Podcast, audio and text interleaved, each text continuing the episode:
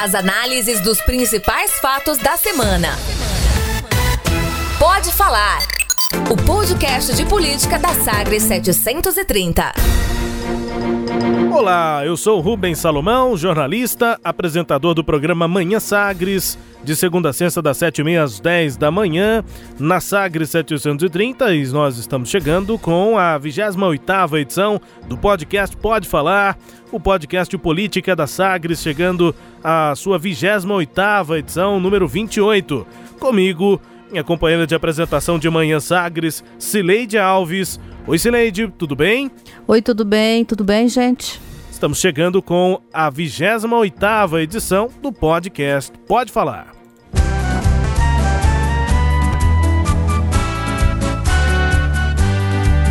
Santuário da Serra do natureza dormindo no cio, Anhanguera, malícia e magia, bota fogo nas águas, vermelho de ouro assustado.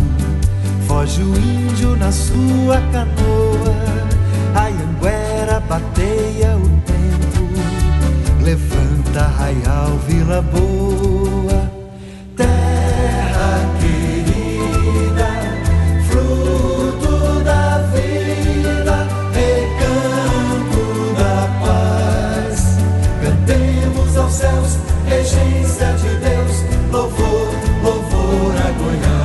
quem não conhecia, este é o hino de Goiás, Cileide Alves. É, e nós estamos começando dentro da lei, né? Agora nós estamos cumprindo a legislação em Goiás. É, agora tem um decreto aí do governador Ronaldo Caiado, as escolas têm que ouvir, tocar uma vez, cantar, né, uma vez por semana o hino de Goiás e o hino nacional. Nós não somos escola, não, mas entramos aí na, na, jogada. Temos muita relação com escolas, né, com aprendizagem e tal, e o podcast é uma vez por semana, então estamos aqui cumprindo o decreto é, e do esse, governador. E esse hino aí, ele é de 2001. Ele é de hum. autoria do poeta que morreu recentemente, José Mendonça Teles, e a música é de Joaquim Jaime. Foi sancionado esse hino em 21 de setembro de 2001. Agora, uma curiosidade é que Goiás tinha um outro hino, que é de 1919, que a letra era de Antônio Eusébio de Abreu, pai do, de um jornalista, de um escritor, uma pessoa bem conhecida em Goiás, na história de Goiás, que é o americano do Brasil, e a música era de Custódio Fernando Góes.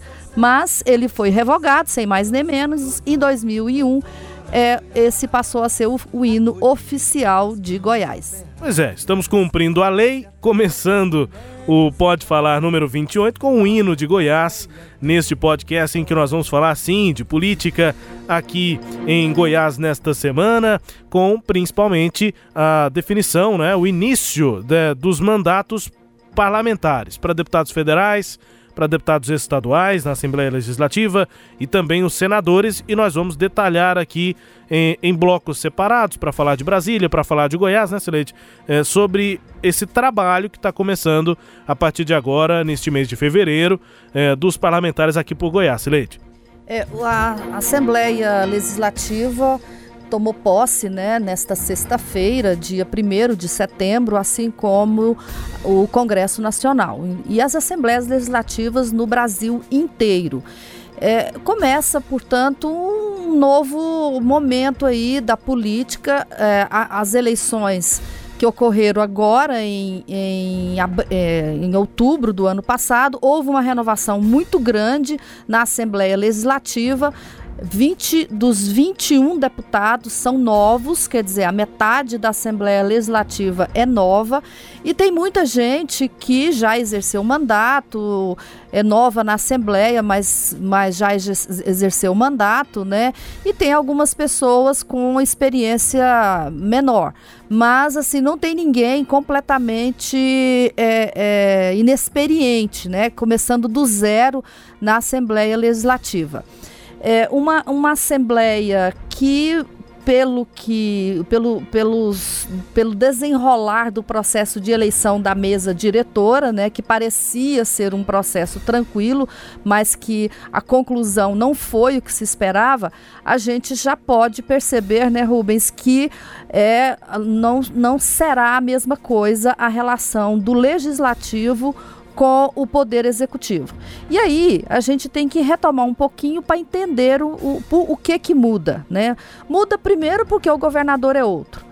É, Marconi Perillo ficou aí comandando o Poder Executivo diretamente 16 anos e, e, indiretamente por 4 anos, foram, foram 20 anos, e ele estabeleceu um modo operandes dentro é, do, do Poder Executivo em relação à Assembleia. E também na própria Assembleia criou-se um grupo, né, Rubens? Você que é, cobriu a Assembleia parte desses anos aí, especialmente agora nas, nas mais, últimas mais legislaturas, é. né? Você é, podia falar um pouco sobre isso, assim, o, o, qual, qual foi o grupo, ou quais foram os grupos que é, lider, comandaram a Assembleia neste, neste período marconista aí, quer dizer, paralelamente ao poder de Marconi e e conjugado com ele, porque não, não era um poder estranho, porque eles eram um, um é, ligado ao outro, é, como é que funcionava esse poder dentro da Assembleia? Pois é, era uma situação de alternância, né? principalmente dois nomes. Mais recentemente, Jardel Seba e Helder Valim eram quem, eh, os que eram, se alternavam na presidência da Assembleia, quando um estava na presidência, o outro estava na liderança do governo. Mas principalmente essas lideranças do PSDB e antes dessa alternância entre os dois, a liderança, presença é, importante de Kennedy Trindade, né, antes dele ser indicado para o Tribunal de Contas é, do Estado.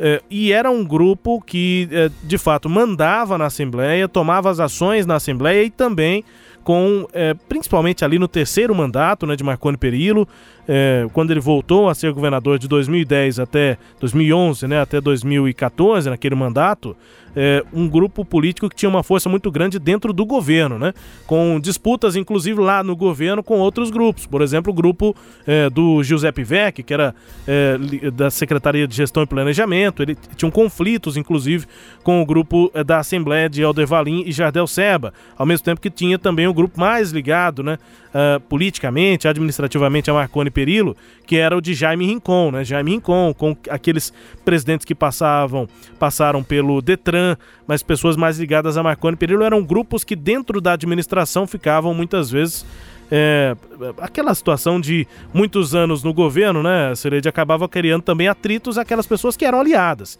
mas elas tinham seus atritos e acabavam é, principalmente é, com, tendo seus objetivos é, conversados internamente, com é, é, discussões, com, com dificuldades, mas que cada um ia conseguindo ali manter a sua fatia no bolo, né? De indicação de cargos, é, de atendimento, por exemplo, nas bases eleitorais, é, tudo, tudo sendo muito acertado. E até por isso a eleição na Assembleia desde o Kennedy Trindade, passando pelo Valim, pelo Jardel, depois do, do, do Valim, é, o vice, então vice, Hélio de Souza, depois foi eleito presidente da Assembleia, depois do Hélio de Souza, o José Witt, e todas esse, todos esses nomes, todos esses processos eleitorais na Assembleia foram marcados por uma antecedência na definição é, com esses acordos todos, né? Ex-deputados, aqueles que não conseguiram ser, não conseguiam ser reeleitos, ocupavam diretorias na Assembleia, ficavam atendidos e trabalhavam pela presidência seguinte na Assembleia, é, ou seja, uma acomodação política muito grande é, nos cargos da Assembleia e também em relação ao governo. Então, quando o governo definia que o nome era o Valinho, o nome era o Jardel, ou o Hélio Souza, ou o Vite, era o mesmo grupo continuando ali e com toda a antecedência, meses mesmo, né? De três, quatro meses de antecedência, já se decidia que era aquele.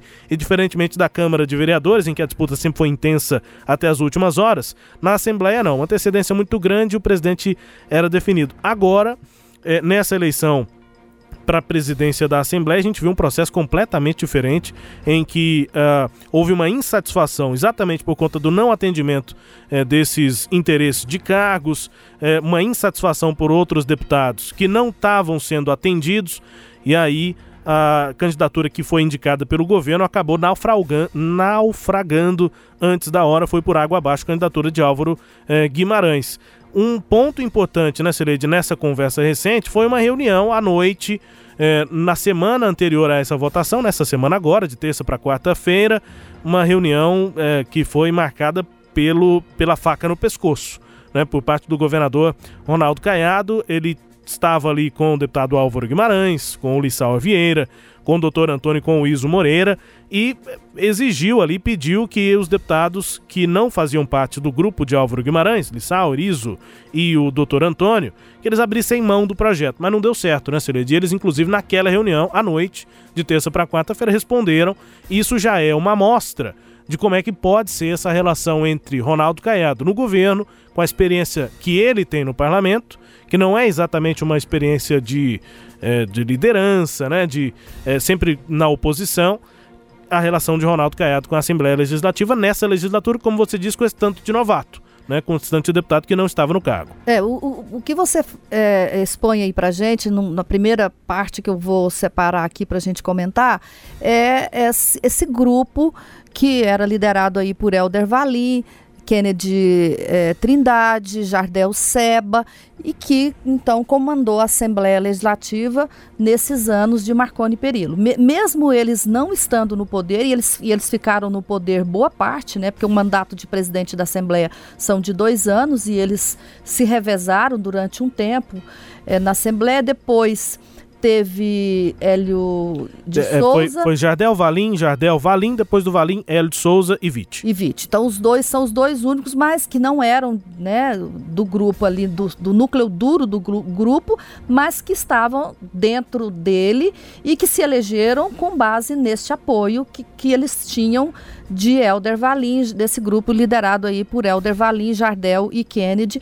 E curioso, né, que tanto Valim quanto Kennedy foram para o Tribunal de Contas do Estado. Jardel virou prefeito de, de Catalão antes é, no mandato anterior e ainda assim esse grupo continuou sólido na Assembleia Legislativa e elegeu o, o Hélio de Souza e agora, posteriormente, o José Witt. Então, Mantendo os diretores. Mante... Né, é, esse é um detalhe importante, né? Os diretores, ex-secretários ex de Estado, deputados Aliás, que não foram reeleitos, especialmente, também, é. especialmente ex-deputados estaduais que, que estavam lá.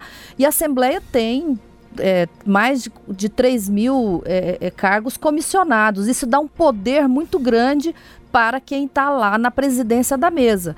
Parte desses 3 mil está na mesa diretora, são cerca de mil cargos né, ligados à mesa diretora. Então, é um poder que foi concentrado e exercido por esse grupo que estava lá. Então, essa é a primeira coisa que muda e que você chama a atenção. A segunda coisa que muda, e você também é, é, chamou atenção aí na sua fala, que é a mudança de governador.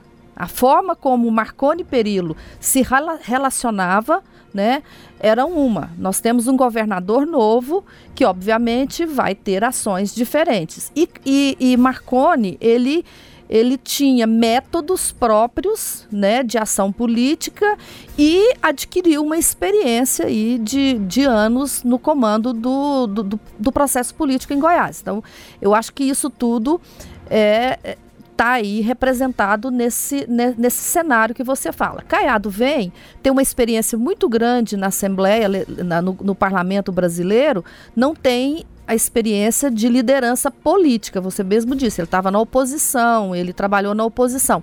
Agora ele muda o lado do balcão. Ele estava do lado de lá, ele passa para o lado de cá. E aí é um aprendizado que eu acho que o governador vai ter que fazer. Eu não estou dizendo que o governador vai ter que agir como agia Ronaldo Caiado, até porque... Como agia Marconi Perillo. Desculpa, com, como agia Marconi Perillo. Até porque é, tem métodos aí que, que Caiado nunca vai querer reproduzir. Mas é, existem lugares diferentes. E que, na minha opinião, alguns métodos, tomara que ele não repita. Tomara que ele não repita, é. né? A gente sabe muito bem que a Assembleia funcionava muito no tomar lá da cá, e, e, isso são coisas que o eleitor votou contra agora nessa eleição de 2018. Você nessa semana destacou isso, Sileide, contra Ronaldo Caiado nesse processo de construir uma articulação política, contra Caiado está o primeiro ano com emendas impositivas, né? Pois é. Essa não dependem mais necessariamente. Outra mudança que eu queria é. destacar. Então nós já falamos de duas aqui, o governador é outro, o grupo político da, da Assembleia é outro. É mais uma aí.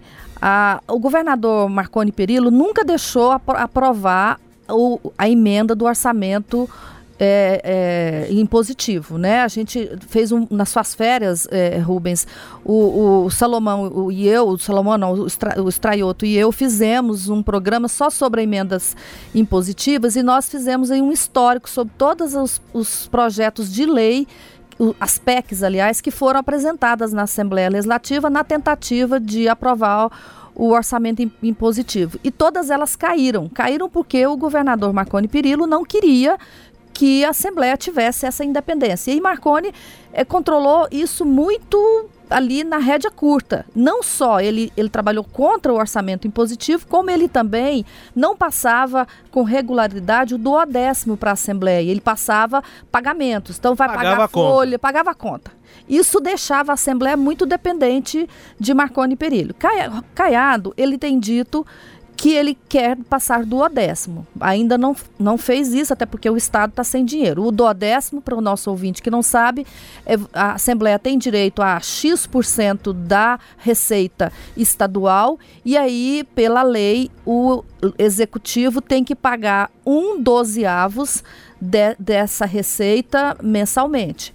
E Marconi Perillo não fazia isso. Marconi pagava as contas da Assembleia.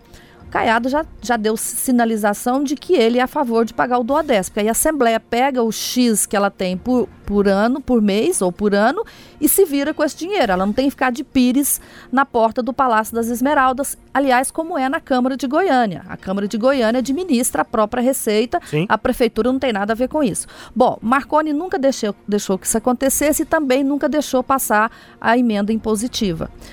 A, a, Ronaldo Caiado negociou com a Assembleia, a, a, emenda era muito mais ampla do que ficou, mas passou. Então tem a emenda impositiva. Os deputados agora estão li livres para votarem e para se comportarem como gostariam, né? Ou e não mais preso ao governo que vai ou não liberar as emendas para as bases deles. Pelo menos essa garantia eles têm. Ela, na base ele vai conseguir indicar as obras. Nesse caso são todas em saúde, né? Mas enfim, os, as benfeitorias que têm impacto político ele vai conseguir garantir. É, mesmo que seja contrário ao governo, se o governador não quiser cumprir as emendas, estaria incorrendo em crime de responsabilidade. Os deputados têm essa garantia. Mas tem outras demandas, tem a demanda por cargos, Sim. aí já são as demandas que não são as uh, lícitas, as públicas. Né? as públicas, as republicanas, uma palavra que os deputados, os políticos gostam, gostam né? de usar, né? Não são aquelas demandas republicanas, né, Sirete? É, e aí, então tem essa diferença. Agora a Assembleia está mais livre, os deputados estão mais livres para poder agir. Não estão 100% livres, né?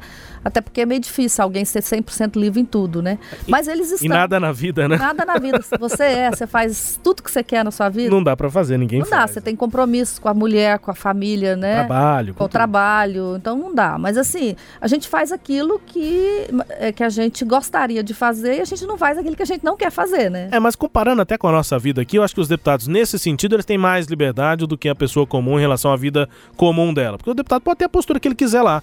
Ele pode criticar o governador, ele pode elogiar o governador, na teoria sim, né? Na Porque teoria. ele não tem essa dependência de, de, liberar as verbas. Ele tem os interesses dele. Sim, tem. Né? Ele, ele não vai ter mais, agora nessa legislatura, essa, essa preocupação de, ah, se eu falar do governador aqui na tribuna, ele vai segurar a minha emenda lá. É claro que sempre tem ainda mecanismo de segurar.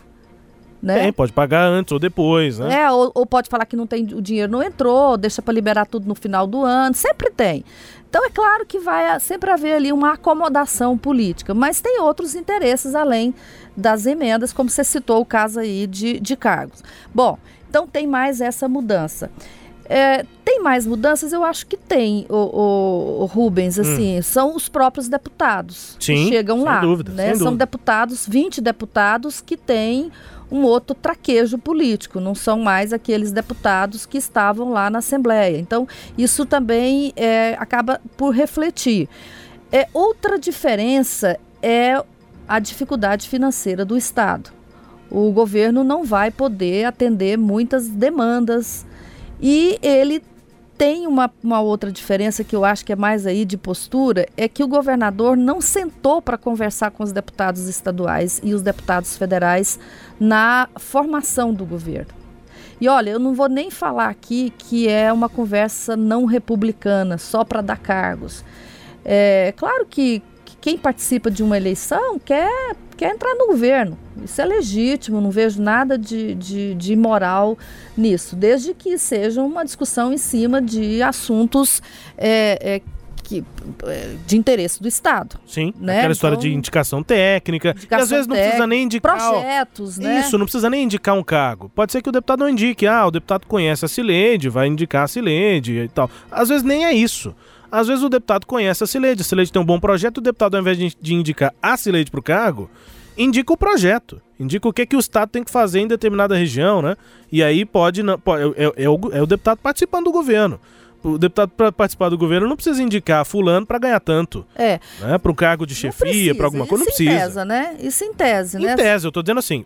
Mas as eu- eu- pessoas eu só querem tô- muito dinheiro que Sem empregar. Eu só tô corroborando com o que você disse, Cileide, porque o Caiado não chamou para nada. Não chamou pra nada. Nem pro cargo, nem pro projeto. Nada. É. Não chamou. Ele não acabou de montar o governo. Tem outra dele. reclamação. Os presidentes dos partidos também não foram ouvidos em nenhum momento. E isso tem reflexo, porque se os deputados estão insatisfeitos com, com o governo, se eles não têm, se eles não foram ouvidos, eles não se sentem partícipe desse governo.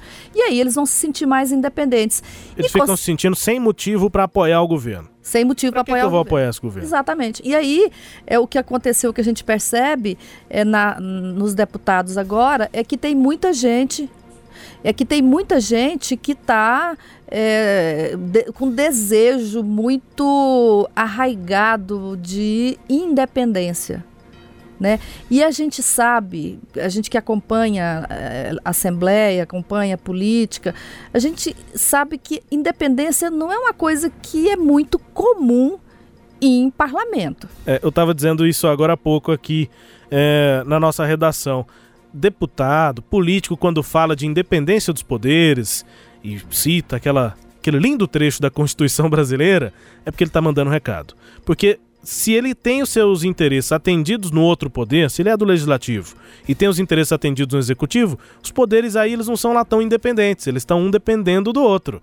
Agora, se ele não conseguir os interesses dele, aí o poder vira independente e fala, então tá, agora eu vou fazer as minhas coisas aqui de forma independente.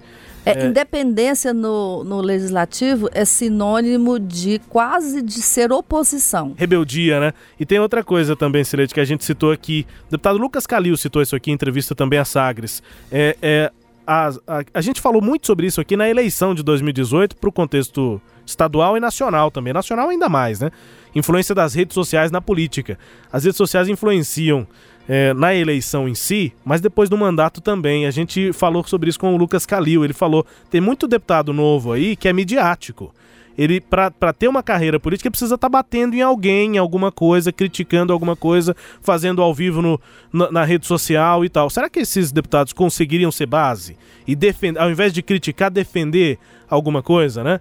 É, eu acho que um exemplo clássico desse que você está falando aí é um grande aliado, entre aspas, de Ronaldo Caiado, o Major Araújo. Sem dúvida. Ele já está dizendo, mandando recado, que ele vai tem o delegado naquilo. Humberto Teófilo, que também depende Humberto- das redes sociais. Humberto Teófilo, tem o, o Amaury Ribeiro. A Mauri Ribeiro, que é prefeito de Piracanjuba. Piracanjuba, que depende de, de redes sociais. O próprio Lucas Calil trabalha muito com redes sociais. Mas Então, ele é oposição mesmo, né? É, pelo menos ele é oposição. Agora, esses, esses políticos aí, eles ficam jogando para a plateia.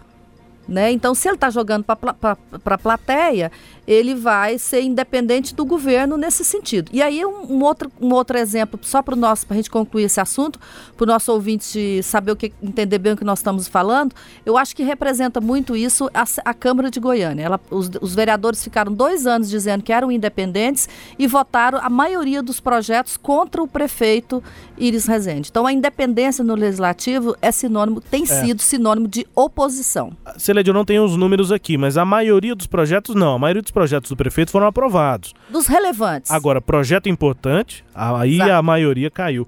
É, a conta rápida aqui, 41 deputados, a nossa expectativa ainda é a mesma, de que seis deputados do PSDB façam oposição, dois do PT façam oposição, e aí tem aqueles é, mais independentes. Independentes. O, o Lucas Calil, não. O Lucas Calil nem nenhum desses dois partidos. Ele é do PSD e faz oposição. Então nós já chegamos a nove deputados de oposição. Mas tem o Virmontes Cruvinel, que é independente. Então, essa oposição ao Caiado hoje em números representa em torno de 10 deputados.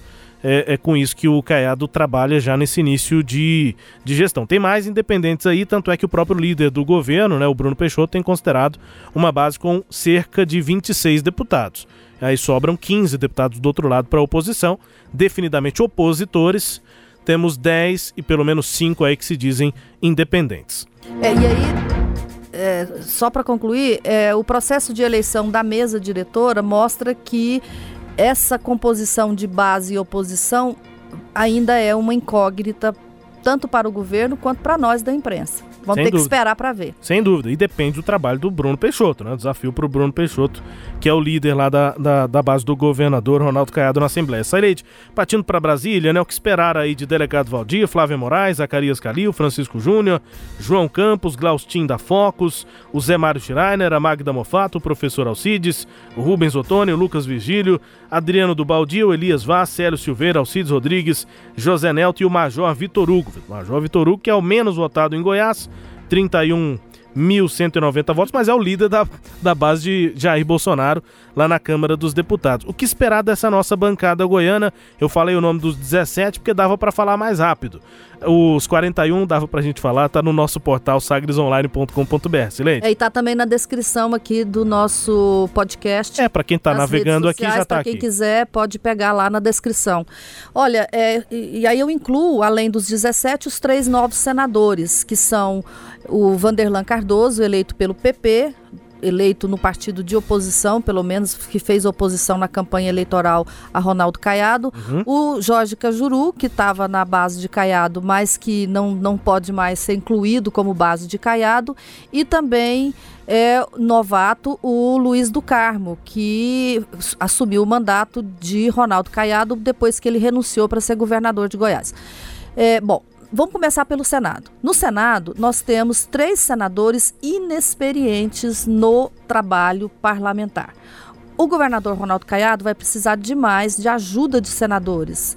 É, Lúcia Vânia, lá quando é, teve a, o problema que a, a, o ajuste fiscal em Goiás, ela foi uma peça fundamental, especialmente porque estava aqui na, na, Secretaria de Fazenda, a filha dela, Ana Carla Abrão, e, e ela ajudou muito na todos os, os, os, que dependeu de processos legislativos. A Lúcia foi uma, uma aliada importante lá no Congresso Nacional. O Ronaldo Caiado vai precisar de uma pessoa dessa lá no, no, no, Senado. E ele não tem ninguém. Por que, que eu digo que ele não tem ninguém? Porque o Luiz do Carmo é base dele, eu acho que ele não, não tem dúvida de que ele vai ser é, aliado de Ronaldo Caiado, mas ele não conhece nada do trâmite do processo. Não é quem vai abrir as portas para o governador Não ou é. para as demandas do Estado lá, né? É, o próprio, o próprio é, é, Caiado tem muito mais experiência lá dentro do que exatamente, ele. Exatamente, O Jorge Cajuru já tem da, emitido sinais de que, olha, eu continuo sendo amigo de, de Ronaldo Caiado, mas eu vou aponhar, apontar os defeitos dele. Tem feito críticas é, diretas e indiretas a Ronaldo Caiado. Também não tem a experiência parlamentar do, do, trabalho ali de formiguinha que, que um governador precisa que seja feito dentro do legislativo. E, e, e a, a, linha de atuação do Cajuru é outra, ele vai trabalhar é noutra, noutra, noutra, noutro rumo. Por fim, o futuro senador, o novo senador, o já senador, né, porque agora já tomou posse, o Vanderlan Cardoso, ele é, acho que ele não vai opor a interesses de Goiás dentro do Senado, mas também não tem a experiência necessária. Então, lá no Senado, o, o Ronaldo Caiado vai estar a descoberto. Lá na, na Câmara dos Deputados, me parece que pode ser um pouco melhor, porque tem alguns parlamentares lá mais experientes, o Valdir, né, que está trabalhando para continuar a, a, líder do PSL na, na Câmara dos Deputados, então ele tem trânsito dentro da Câmara dos Deputados. Tem a própria é, Flávia Moraes. Moraes, que também é muito experiente. A gente também não sabe bem como é que o partido vai se comportar, porque também não, não foi contemplado com cargo no governo, e isso pode ter interferência, né? Eu até estava vendo que quem é mesmo deputado estadual é, da, da, Flávia de Moraes, eu estava vendo que ele estava apoiando, que ele, ele foi um dos primeiros a sair da chapa de Álvaro Guimarães. Eu ainda vou lembrar o nome do, do deputado e até eu vi como um sinal, né? Falei, olha, se esse deputado já mudou de lado, isso aqui é um sinal, é o Carlos Cabral. Uhum. Se ele já está no, no, outro grupo, é um sinal claro de que o PDT pode ser um problema aí para o Ronaldo Caiado. Tem a Magda Mofato, que também não era da base de Ronaldo Caiado, acho que ela não teria problemas de aderir, mas não é uma pessoa da confiança estrita de Ronaldo Caiado. E aí, é, você, se a gente olha a, todos os nomes lá da, dos deputados federais, tem também aqueles mais é, que nunca exerceram mandato na vida, uhum. e que são mais ligados a Ronaldo Caiado, mas que nunca de, de, exerceram nenhum mandato, portanto, eles não vão conseguir trabalhar muito para Ronaldo Caiado, que é o Zacarias Calil, que é do DEM, o Glaustin da Focus, que é do PSC, o Zé Mário Schreiner, que é também do DEM, né? O professor Alcides, que é do PP. Então, são pessoas aí. O Major Vitor Hugo, né? O Major Vitor Hugo, ele pelo menos ele é novato, mas ele conhece. Funcionário da Câmara. Funcionário da Câmara, ele conhece o funcionamento funcionamento. Então é isso, eu acho que é, o Caiado vai precisar de, de um reforço talvez, como ele tem muito trânsito nas duas casas, ele pode recorrer a parlamentares de outros estados para fazer esse trabalho por ele. Mas, mas enfim, é isso, né? Basicamente, a articulação de Caiado em Brasília vai depender mais dele do que das bancadas de Goiás. É, e aí ele vai ter tempo? Pois é. Né? Porque ele vai ter que cuidar do lojinha. Do Lojinha. Vai tem que, que ficar cuidando do lojinha. do lojinha. E o Lojinha tá com um problema no e caixa, o lojinha, nossa, e tá vendendo pouco, né? então é, é, um, é, uma questão a se resolver. E aí, Rubens, só para finalizar essa, essa, essas questões aí da Câmara dos Deputados, eu só gostaria de dizer o seguinte: o Congresso Nacional toma posse agora, é um Congresso mais de direita, que a direita cresceu, a extrema direita cresceu muito mais, né? A esquerda cresceu um pouquinho, o centro encolheu, que é a turma do deixa disso, né? A turma turma que segura para não brigar, ele encolheu. Então, se a direita cresceu e a esquerda também e o centro encolheu, sinal de que vai ter muito embate lá. Mas, apesar disso, é uma Câmara que tem muito mais pluralidade e diversidade. Tem mais mulheres, tem mais negros e tem mais deficientes também. Uma curiosidade: pela primeira vez na história do país, o Senado vai ter um senador assumidamente gay. Né? Já tinha um deputado gay que foi na legislatura passada passada, que, que é o deputado Jean Willis, do PSOL, ah. e agora vai ter o senador Fa Fabiano Contarato, que é da Rede do Espírito Santo, primeiro senador declaradamente gay. Então nós temos aí, vai ter o primeiro deputado federal que é deficiente visual, nós vamos ter o primeiro lá, 27 anos, também do Espírito Santo, o Felipe Rigoni, né? Então a gente tem elementos para dizer que vai ser, que nós teremos aí cenas muito interessantes nos próximos capítulos do Congresso Nacional. É, só para fazer justiça, né, Sileide, tivemos também o Clodovil, né? Clodovil Hernandes também foi um parlamentar declaradamente gay Mas lá ele, atrás. Né? Ele, ele era deputado, né? Sim. Agora eu tô dizendo O Jean Willis que... não foi o primeiro deputado. Não, ah, é, não foi o primeiro deputado. Agora o Fabiano Contarato é o primeiro é senador. É o primeiro senador gay. Sileide, essa é a nossa 28ª edição do podcast Pode Falar e disparadamente esse é o maior podcast de todos os tempos. Por quê? Porque a gente chegou em 32 minutos. Tchau. Isso tudo? Tchau, tchau. Um abraço a você, obrigado pela audiência aqui, pela companhia conosco, mais um podcast. Continua navegando aqui nas plataformas digitais da Sagres e até a próxima. Você ouviu? Pode falar o podcast de política da Sagres 730. Uma análise de credibilidade a cada edição.